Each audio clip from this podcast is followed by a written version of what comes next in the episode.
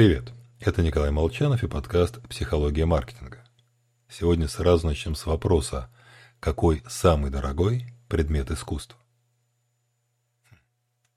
Вот работа Леонардо да Винчи «Спаситель мира» – это самая дорогая картина. На аукционе Кристис полотно продали за 450 миллионов долларов. И это при том, что ряд экспертов сомневаются в ее подлинности.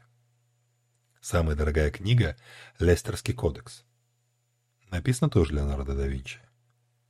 А самая известная его работа – Джаконда. Пожалуй, наиболее дорогой предмет искусства в мире.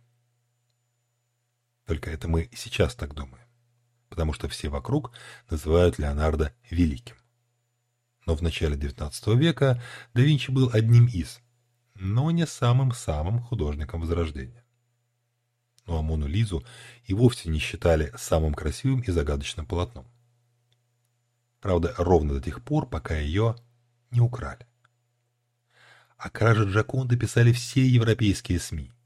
Репродукции картины стали пользоваться бешеным спросом.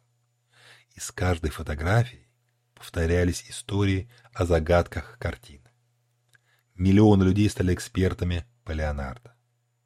И когда стал известен мотив кражи, вор хотел вернуть произведение на родину, в Италию.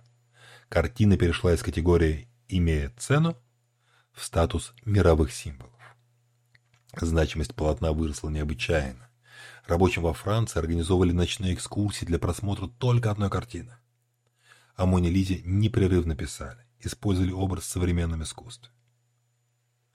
Самый быстрый способ запустить информацию в массовое сознание – хайп.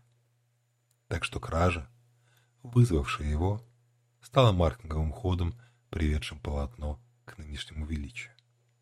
Так что подумайте об этом. Не о краже, конечно, а о хайпе. Всего вам хорошего. С вами был Николай Молчанов.